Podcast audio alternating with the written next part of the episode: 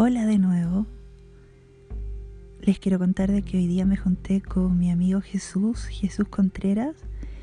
Él es mi amigo, pero también es mi profesor de taller de light painting.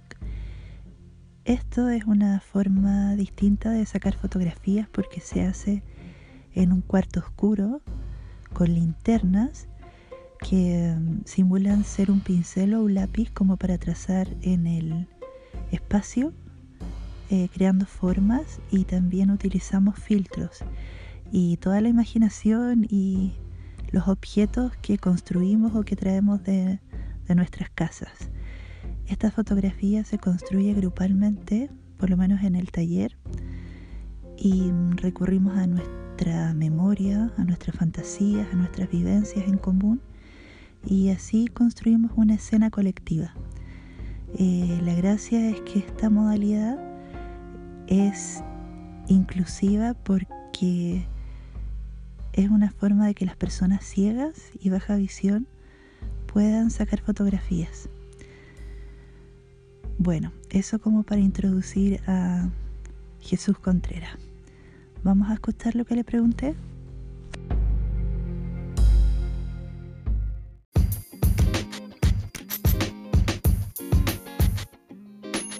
Hola, mi nombre es Jesús Contreras, soy antropólogo y fotógrafo.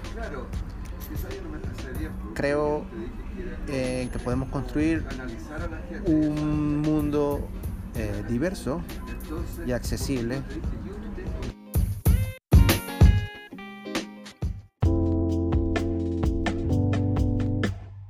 Eh, Jesús, ¿a quién le atribuyes tu generosidad, tu paciencia para de repente estar con otro que puede ser un tanto molesto por su historia de vida o, por, o porque no son muy simpáticos? yo, yo, yo creo que cada, cada persona tiene un universo personal diferente que puedo, yo por lo menos puedo manejar eh, y que me interesa conocer.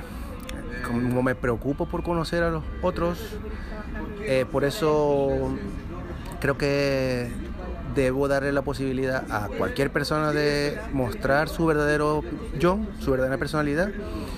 Y en, esa, medida, en la medida que eso sucede, las personas me lo retribuyen. Es decir, si hay alguien que puede parecer que es muy fastidioso, eh, en vez de, de, de, de, mostrarle rechazo, lo que hago es que le muestro empatía y me acerco a él. Y eso hace que la persona también se acerque de alguna manera. Y hace que la situación sea más tolerable, sea más manejable. Porque, porque yo creo que como seres humanos podemos diseñar nuestra realidad y la realidad que yo creo que podemos diseñar y que yo quiero diseñar es una realidad más accesible, equitativa y diversa.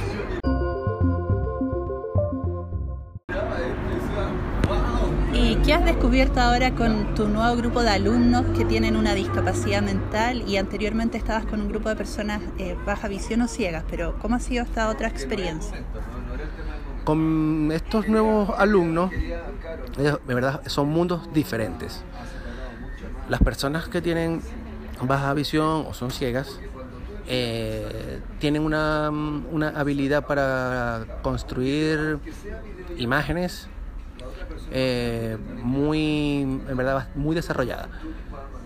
Eh, y por eso los códigos que utilizamos para comunicarnos pueden ser mucho más directos o quizás mucho más, puede decir, un poco más simples a la hora de, expresar una idea o de, o, de, o, de, o de contar una historia.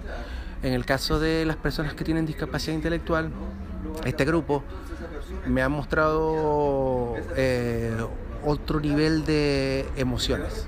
Eh, porque porque lo, la manera en que nos relacionamos a nivel del, desde el punto de vista de la fotografía es mucho más, eh, eh, diríamos, no es tan complejo como las fotografías que hacen las personas ciegas, es un poco más simple, es más terapéutico, pero ellos son mucho más abiertos a demostrar emociones o a demostrar o a expresar una idea porque, porque no están tan inmersos en, en nuestra dinámica, en donde nos han enseñado que debemos controlar las emociones, no expresar este, sentimientos y eso lo hace un poco más, a veces es un poco más puro.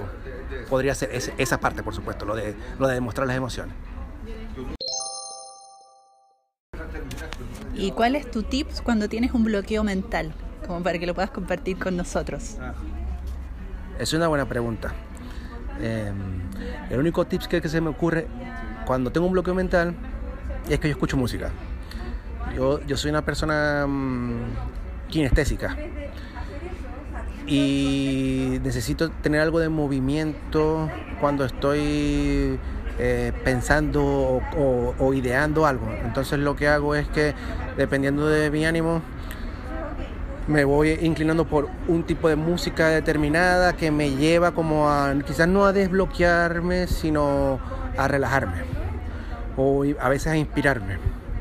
Eh, pero la inspiración no viene como, como con una idea de, de construir o crear algo inmediatamente, sino viene más como como una intención o como, como una sensación que quiero profundizar.